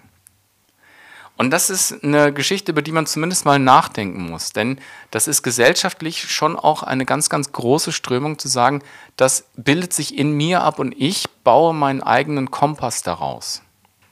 Also dein individueller Gott. Letztlich ja. Und das ist mehr als nur Patchwork, sondern das ist was, wo, wenn alles Äußere fällt, bleibt mir auch nur das Innere übrig. Und dann haben wir auch oftmals eine Orientierungslosigkeit. Dekonstruktion des Äußeren, Dekonstruktion auch des Über-Ich. Ja, da haben wir auch ein bisschen Freud drin, der halt sagt, da ist eine Krankheit und diese Krankheit entsteht aus der Unterdrückung des eigentlich Wichtigen, des, des äh, Triebes zum Beispiel. Bei Freud meinetwegen die Libido, also der Sexualtrieb in, in der Geschichte. Ähm, und das ist bei äh, Christen oder bei Leuten, die, die halt eben diesen äußeren Zwang abgelegt haben, die dekonstruieren, ähm, die sind dann manchmal auch orientierungslos und fragen sich, wie komme ich eigentlich jetzt wieder zurück? Ja, ganz genau. Und das ist ja das Ding, ne? wenn du keine Grenzen mehr um dich drum herum hast. Deswegen, das ist die andere Extreme. Einerseits, dass ich mauere mich ein in Regeln links und rechts, damit ich ganz genau weiß, hier ist mein kleiner Quadratmeter, auf dem kann ich sein und darüber hinaus kann ich nicht gehen. Oder ich dekonstruiere eben alles mhm. aus Sicht der ja, persönlichen Freiheit und des Individualismus heraus und dann habe ich aber nichts mehr. Wenn du das, diesen Weg bis ganz ans Ende gehst, dann bleibt ja nichts mehr übrig, weil gegen jede Regel, die vielleicht mal irgendwann aufgestellt wurde, kannst du angehen und kannst sagen, ja, aber andererseits, und was bleibt dann stehen? Wie kannst mhm. du dich dann noch als Person mit anderen Personen auf einen Gott einigen? Oder gibt es dann, mhm. bist du dann tatsächlich wieder an dem Punkt, ne, wo jeder irgendwie seinen eigenen Gott hat und es den einen Gott eigentlich gar nicht mehr gibt in der Vorstellung. Und kannst du nur in diesen beiden Extremen unterwegs sein? Oder gibt es auch einen Zwischenraum?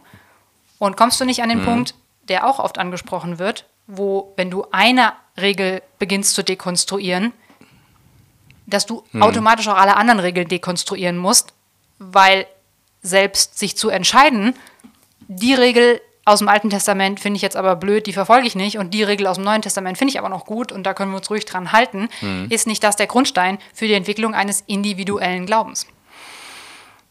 Also ich glaube, das kann auf jeden Fall da entstehen. Es gibt eine Gefahr und das ist eigentlich das, wo es mir ähm, darum geht. Ich habe in letzter Zeit relativ viel ähm, mich damit beschäftigt, dass Freiheit oder der, ähm, das Verfolgen einer individuellen oder hochindividuellen Freiheit ähm, und das Dekonstruieren zu einem Punkt kommen kann, wo es eine neue Sklaverei wird. Also wo ähm, meine persönliche Freiheit so derartig hoch gewertet wird, dass alles Externe mir letztlich nichts mehr gültig ist. Und ich glaube, da schütten wir das Kind mit dem Bade aus.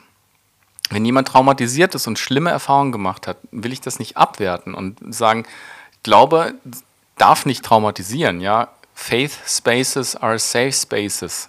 Habe ich neulich auf einem Pulli gesehen, fand ich ganz großartig. Also Glaubensgemeinschaften sollten sichere Gemeinschaften sein, die lebensbejahend sind und nicht ähm, Verletzungen, also innere ähm, äh, Verletzungen, Traumas äh, ähm, äh, erzeugen. Ist ja auch ganz viel, worüber wir in unserer letzten Podcast-Folge mit Mhm. äh, der Petra Lampe gesprochen haben. Das stimmt. Hast du mitgekriegt, dass die übrigens äh, nach Südamerika geht? Ja, das habe ich mitgekriegt. Ja, ich Herzlichen ganz- Glückwunsch. ich auch großartig, Petra. Genau. Ich habe den Vers rausgesucht, der es, glaube ich, nochmal so ein bisschen auf den Punkt bringt, auch wenn ich den jetzt mal etwas globaler auslege, als er im Galaterbrief steht. Galater 5, der Vers 1, ist ein ganz einfacher Vers. Zur Freiheit hat Christus uns befreit. So, da können wir jetzt ganz, ganz viel reinlesen ähm, oder rauslesen, was Paulus hier gemeint hat. Ja, im der Galaterbrief ist eher so ein streitbarer Brief, ein Brief, der ähm, wirklich darum geht, dass man nicht in Gesetzlichkeit zurückfällt. Also die Galater, die ähm, muss man mal sich auf der Zunge zergehen lassen. Mich interessiert aber der zweite Teil von diesem Vers. So steht nun fest, zur Freiheit hat Christus uns befreit. So steht nun fest und lasst euch nicht wieder das Joch der Knechtschaft auflegen.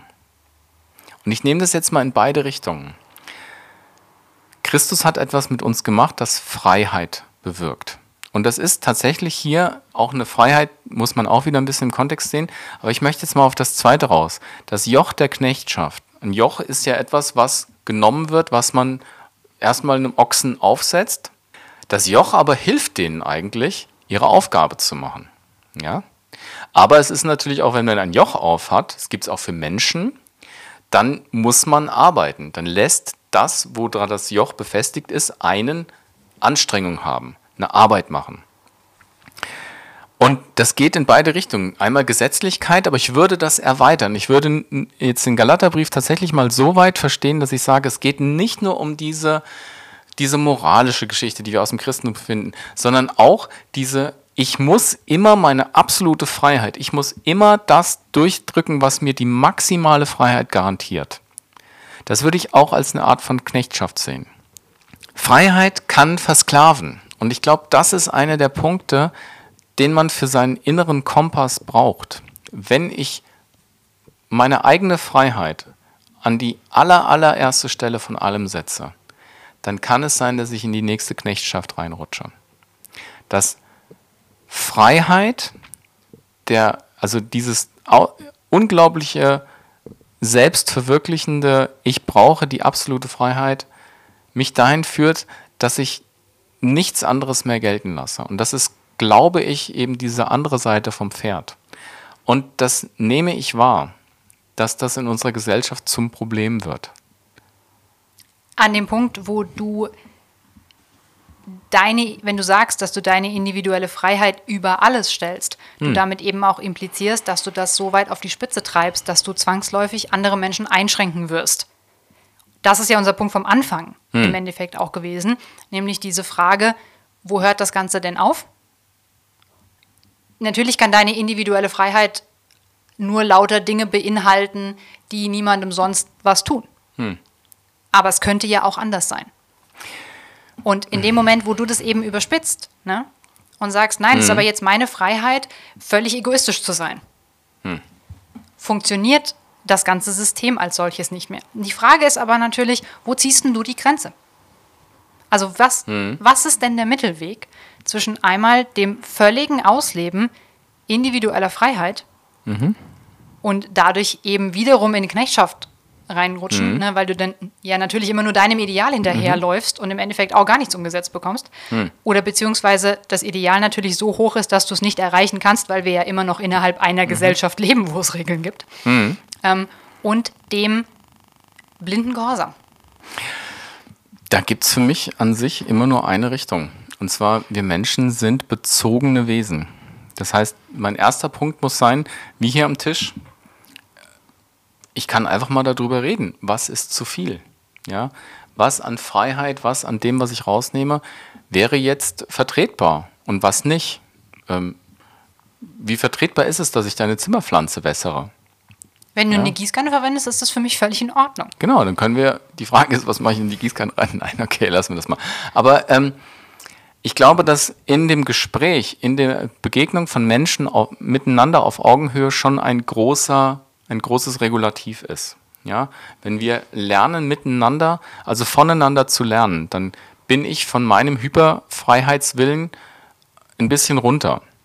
Ähm, ich brauche das, dass ich Kompromisse mache. Ich brauche das, dass andere Leute mich hinterfragen können. Und dann natürlich auch, und das jetzt diesmal ganz dynamisch. Wie gesagt, das ist kein Bibelpodcast jetzt hier gerade oder wir beschäftigen uns nicht mit Auslegungsformen. Das können andere ganz gut und viel besser. Aber auch da ins Gespräch zu gehen mit dem, was Gott vielleicht eigentlich gemeint hat.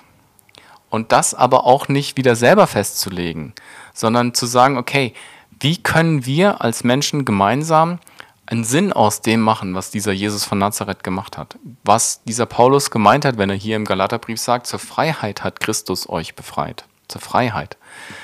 Ähm, und was bedeutet das jetzt für mich? Da, wo ich mich in mein Einfamilienhaus zurückziehe, also oder in, meine, in mein Schneckenhaus, da nehme ich mir was weg und falle zwangsläufig darunter, dass ich nämlich irgendwann sage, ich lege alle Regeln fest. Und das kann nicht der Weg sein nach vorne. Genauso wie natürlich eine Institution, eine Gemeinde oder eine Gemeinschaft, die, die eben mir ganz strenge moralische Regeln vorgibt und mir das von außen so macht, dass ich, dass ich dadurch Verletzungen halte. Aber genauso wenig glaube ich, dass der Mensch so wie er alleine ist, in der Lage ist, ein freies Leben zu führen. Ich glaube, das braucht die Eingebundenheit in die anderen. Und ja, da gibt es eine Geschichte und das möchte ich vielleicht auch einfach mal mahnend sagen. Ähm, kein frommer Mensch, Zygmunt Baumann hat gesagt, das Privileg in einer Gemeinschaft zu sein hat ihren Preis. Die Währung, in die dieser Preis zu entrichten ist, heißt Freiheit. Und da sind wir dabei. Das kann nicht der Weg sein, es war nie der Weg äh, Jesu, meiner Meinung nach. Leben in Gemeinschaft, Leben miteinander bringt uns an der Stelle viel weiter und auch gut zuhören und miteinander unterwegs sein. Also, auf, um das weithin bekannte und beliebte Wandtattoo-Zitat aufzugreifen: The sky is the limit. Is the sky the limit? Äh, die Grenzen gibt es vorher, vor der Sky. Genau. Und wir tun gut daran zuzuhören, was, ähm, was unsere Gemeinschaften, in denen wir sind, als Limit bezeichnen. Und Das ja, macht uns, glaube ich, im Endeffekt als Individuen auch freier. ja, und wir, Frei von der Überforderung oder ja, Ja. eben frei von dieser Krankheit Mhm. der völligen Überforderung, der zu viel Auswahl. Wenn man zurückkommt zu deinem Anfangsbeispiel von diesen drei Filmen von Pirates of the Caribbean, ähm, ein Schiff, das für den äh, guten Jack Sparrow Freiheit bedeutet, braucht eine ganze Mannschaft, um das zu fahren. Braucht eine Gemeinschaft, die das Schiff auch wirklich lenken kann. Hast du es vorbereitet? Nee. Gut.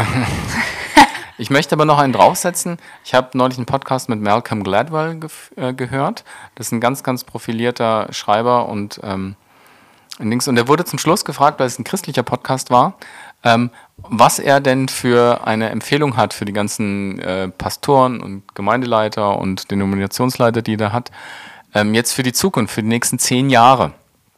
Und Malcolm Gladwell hat gesagt, er denkt kleinere Gemeinschaften, zehn bis zwölf Personen, hat er auch eine ganze Menge äh, Forschung zugemacht. Das ist eine sehr gute Größe, in der man sich gegenseitig unterstützen, halten und Orientierung geben kann. Ähm, und deswegen sagt er, das mit Jesus ist, der hat ja auch zwölf Jünger. Das ist irgendwie so eine gute Größe und alles, was da drüber ist, das ist auch mal, mal wichtig, aber gar nicht mehr so im Fokus. Und er sagt, lass uns doch kleiner denken, nicht zu klein, nicht zwei, drei, aber halt auch eben nicht 500 oder 600. Und dass das für ähm, das Christentum der Zukunft vielleicht eine, ein Weg ist oder ein Übergangsweg, ähm, wie man wieder dahin kommt. Und das, glaube ich, ist auch für den freiheitsliebendsten Menschen, den freiheitsliebendsten Jack Sparrow unter uns, ähm, eine Größe, mit der sie oder er ganz gut was anfangen kann. Naja, schau dir die Jünger an. Da hast du auch individuelle Persönlichkeiten, hm. die sich Ohne in Ende. ihrer Gemeinschaft eben ergänzen. Hm. Und vielleicht hilft es auch in einem kleineren Raum, eben tatsächlich deine Individualität ein Stück mehr herauszuarbeiten als oder anstelle von mhm. dem kleinen Licht, was du vielleicht in einer Megachurch von 100.000 Leuten bist. Wo du als Individuum gar nicht wahrgenommen wirst. Vielleicht ist das wirklich der gute Mittelweg. Hm. Es wird auch nicht der einfachste Weg sein. Weil wenn man aufeinander achtet, sagt man vielleicht auch, was machst du da mit meiner Zimmerpflanze? Nun, damit haben wir doch beide Bereiche abgedeckt, oder? Ja, genau. Als Disclaimer, ich habe hier nichts mit irgendeiner Zimmerpflanze gemacht und ich bin immer ganz brav auf die Toilette gegangen. Nur um das mal hier ausgesagt zu haben. So. Sonderfolge zu Ende? Ich glaube schon. Wir haben mhm. jetzt auch schon ganz schön lange gesprochen. Ich glaub's auch. Nun, Dann. uns war von vornherein klar, das ist ein komplexes Thema. Und es gibt ja immer noch ganz viele Bereiche, die wir gar nicht abgedeckt haben. 100 Prozent. Also, genau. Ne? Hm. also wer sich mit dem Thema Freiheit beschäftigen möchte, kann, dem empfehle ich gerne den Soziopod. Ähm, da haben der Patrick Breidenbach und der Nils Köbel, Professor Nils Köbel, ähm, einen ganzen Podcast gemacht über das Thema Freiheit. Da ist das von soziologischer und philosophischer Ebene einfach angesprochen. Oder ähm, immer mal wieder auch bei dem Thema bei Karte und Gebiet, bei Tobias Feix und, und Thorsten Dietz, die auch immer, immer wieder diese Fragen stellen nach persönlicher Freiheit, aber halt auch nach ethisch verantwortbaren Entscheidungen und die einen da an die Hand nehmen. Und ja, vielleicht ist einfach der Beitrag von unserem Podcast heute, da gibt es auch eine Sklaverei der Freiheit. Und man sollte sich gut überlegen, was das für einen selber heißen kann, gerade wenn man in Dekonstruktionsprozessen ist und Orientierung verloren hat. Da mag es noch andere Wege geben, außer alles über Bord zu werfen. Um bei der Schiffmetapher zu bleiben. um bei der Schiffmetapher zu bleiben. Bring me that horizon. Ohne zu sagen, the sky is the limit. ja, hat mir Spaß gemacht. Hat mir auch Spaß gemacht. Schauen wir, wann wir zur nächsten Podcast-Folge kommen. Und wann ob. die Freiheit da ist. Ja, ganz genau. Tschüss. Tschüss.